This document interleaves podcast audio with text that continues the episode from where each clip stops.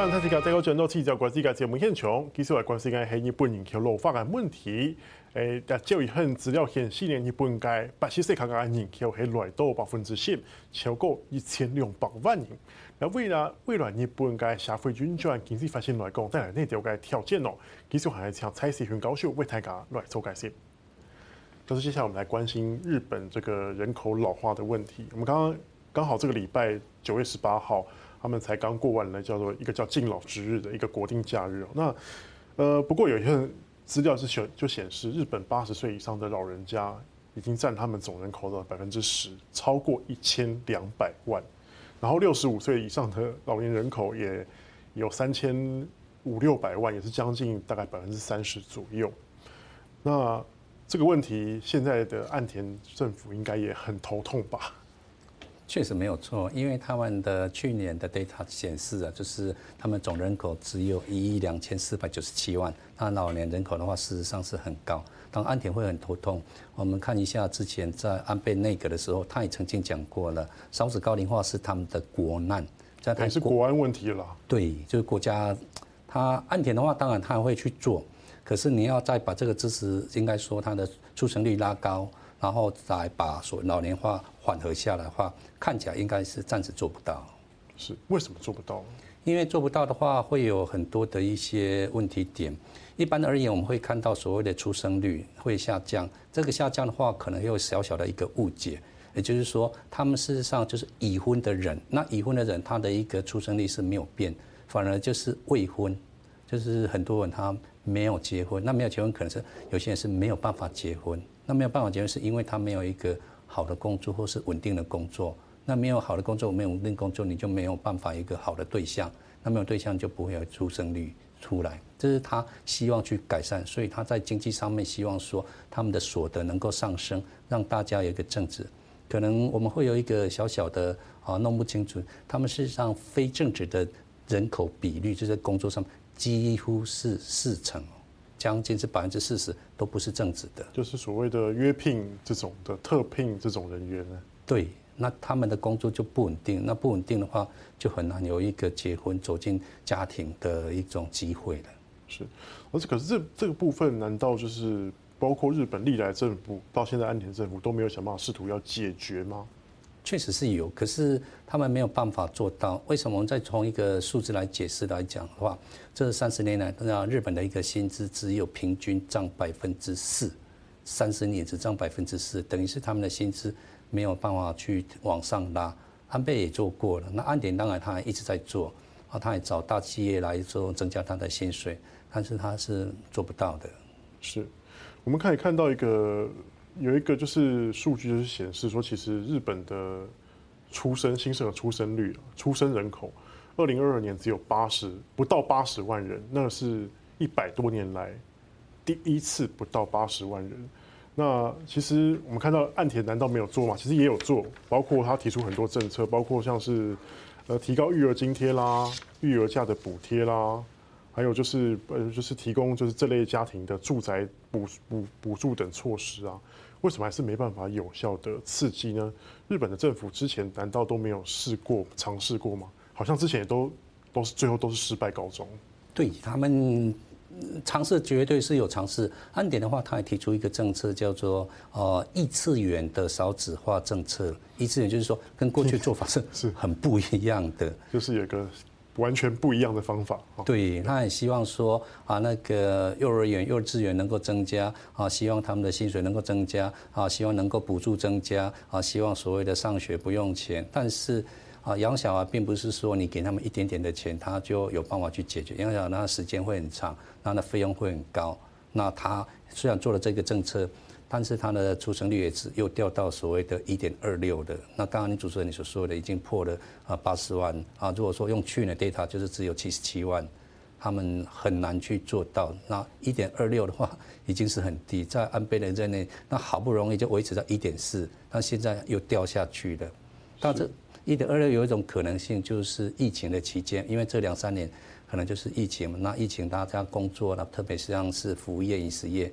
他就工作不是很好，所以他的结婚当然就会减少，然后他的生小孩，他的意愿或是能力，他自然就会去减少了。是，我是这个少子化问题带来，另外就是未来可能就是日本的劳动力的问题也会产生的。那我们现在看到哦，就是包括日本的老年人可能真的没办法退休了，就是六十五岁还还在职者啦，就占了刚刚讲的百分之三十的四分之一，大概有九百多万人，就是六十五岁以上我还继续工作，没办法退休。那其实日本的总务省他就预估啊，其实这个劳动力缺乏。老年在职人口只会越来越多。那当然说，老年人可能他还有就是他的银发族的价值，可以继续的工作，为这个社会做贡献，可能是好。但难道他不也是一个很大的问题吗？对他们当然是一个很大的问题，因为就是呃年长者他的一个比率啊很难高，那很高的话，他也没有办法去解决出生率的一个问题之后的话。年长者他们可能就是变成是一种劳动力的来源的，因为他的人口现役人口就这么少，那劳动力就会抓到这边来。但是我们如果说再从比较偏正面的角度来讲的话，因为现在的平均寿命大概是八十岁嘛，那事实上它会在一直往上拉，所以岸田的政策包括安倍的政策，他们会提出一个叫做“人生一百年时代”，那就是我们这个人的肉体啊可以活到一百岁，这是我们的一个肉体。但是他们会提出另外一个概念。台湾比较少去用的，我们大部分都讲平均寿命，他们会再加一个叫做健康寿命。那平均寿命的话，就是你的人的活着时间，但不一定是在最后那几年不一定是很健康。他希望维持健康寿命。那年长者他也希望说，我不一定就是做一个全职，但是我东西我事情可以做，可能做一个比较 part time 的，像是比较园艺的，他过得会比较有应该说有生活的乐趣。嗯嗯。但是日本难道没有想办法要解决这个劳动力的问题吗？包括可能我们台湾可能要解决劳动力，可能就会直接用，可能会聘请移工、外籍的移工来处理、来填补这块不足的地方。很多国家也都是这样处处理。那为什么日本都不试着想要呃往这个方向去想？那这个的话，我们如果说从整个国家的人口来讲的话，他们的外国人。在住在日本的大概就是三百万人，那三百万人的话，跟我们台湾比起来的话，这会有很大的一个差别。那为什么很大的差别？因为我们站在台湾角度，我们台湾的话会陆陆续续各国的人会来，不管是新娘或者义工，我们都可以去接受。可是他们这些国家的话，整体比较不能够不能够去做一个接受啊外来的一个移民，或是说一外来的一个啊劳动者。但是他们最近有一个很大的改变，就是在。越南这一个国家，那越南的话，他们现在住在日本的一个人大概是是啊四十八万九千人。虽然说三百万里面，他们现在变成是仅次于中国大陆的啊第二人口，所以越南它那个人口大概嘛就是将近一亿人。但是这个一上升之后的话，他们关系嘛。那另外一个问题点，日本他们一直很困难的一个东西，说我们也希望说各国能能够来我们这个国家工作，不是移民。但是日币也贬值了。那他们像是越南来这边，他很希望说寄钱回他的国家去。那汇率一贬值之后的话，那你去日本工作再寄回去的钱就减少了，这是他们吸引不到啊外国人的第二个问题点。是，我说那为什么会是越南？就是仅次于中国，为什么最近越南的人口会突然增加呢？那越南的一个增加的话，刚刚主持人所说的就是所谓的抗中路线，你可以从越南看得很明显。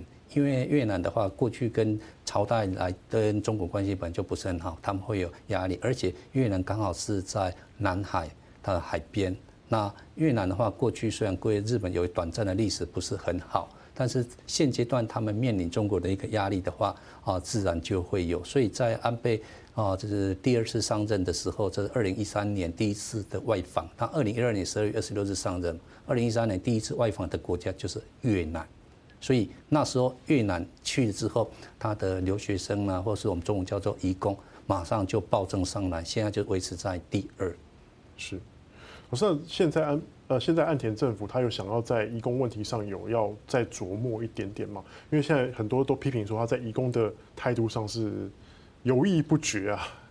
哦，那犹豫不决的话，可能就是在啊技能实习这一块里面的，因为我们中文大概就只有叫做移工，可是他们的移工的话会有分几种，特别是他们希望的一个叫技能实习。那技能实习等于是说你来日本工作嘛，那顺便学一技之长，那希望将来你能够回去你的国家之后有一些贡献。那安典的话，确实他这一个人就是一个好人。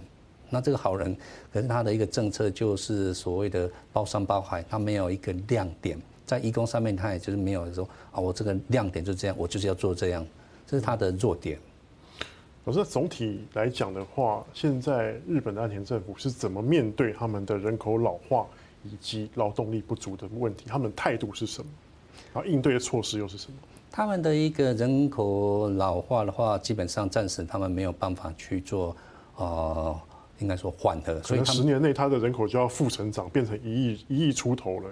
对，所以他们国家政策就已经是希望定在一亿，因为但照这现在的出生率来讲，它会掉到八千万人，所以他希望停留在一亿，这是他们努力的一个对象，也就是所谓的过去有一个字眼叫做一亿种中流，他现在是一亿种活跃的一个社会，那他的另外一个做法，也就是所谓的变成是机械化，所以能够。尽量的做机械化的话，来去缓和，啊，他们人口老化的状况。是，那这样子从日本的这个处理这个老化以及缺工的问题来看，因为其实不止在日本有啦，包括整个呃亚亚洲的先所谓的开发已开发国家，像是南韩、像台湾、像中国大陆，都面临着一样的问题。那那像以以台湾为例好了，台湾有哪些东西是可以跟日本来借鉴、来汲取经验的？老师，你觉得？汲取经验，我觉得刚刚所说的有一个就是所谓健康寿命，因为我们台湾的话只有讲到平均寿命，那可能我们台湾的一个人就是在年轻的时候呢是过度劳动，等到他年纪比较大之后，他的身体就已经都不行，所以我们要强调我们怎么样去维持他们一个健康寿命啊，他能够继续。还有一个就是所谓的机械化。那那我会建议另外一个就是所谓的人生一百年时代，这个要做。还有一个就是他企业的做法。然后你如果说各位观众最近去日本的话，你可以去便利商店或是饭店，他们的便利商店现在有很多的是自己结账的。那自己结账等于是说，呃，我们台湾叫悠游卡嘛，他们叫做 C 卡，你就是自己结账，然后你自己拿咖啡，你自己拿袋子，你自己拿什么那东西自己的，这样呢。呃，就会把劳动力需求量往下降。第二个是像他们的饭店，因为在便利商店的台湾，我好像还没有看过。饭店的话，我好像也还没有看过。他们像是 Apart-Hotel 的话，他进去就自己 check in，出来的话也是自己啊 check out。也就是说，我不需要去柜台，我不需要去柜台的话，它可以少掉很多的一个劳力。然后便利商店的话，也可以少掉很多呃人力的一种需求。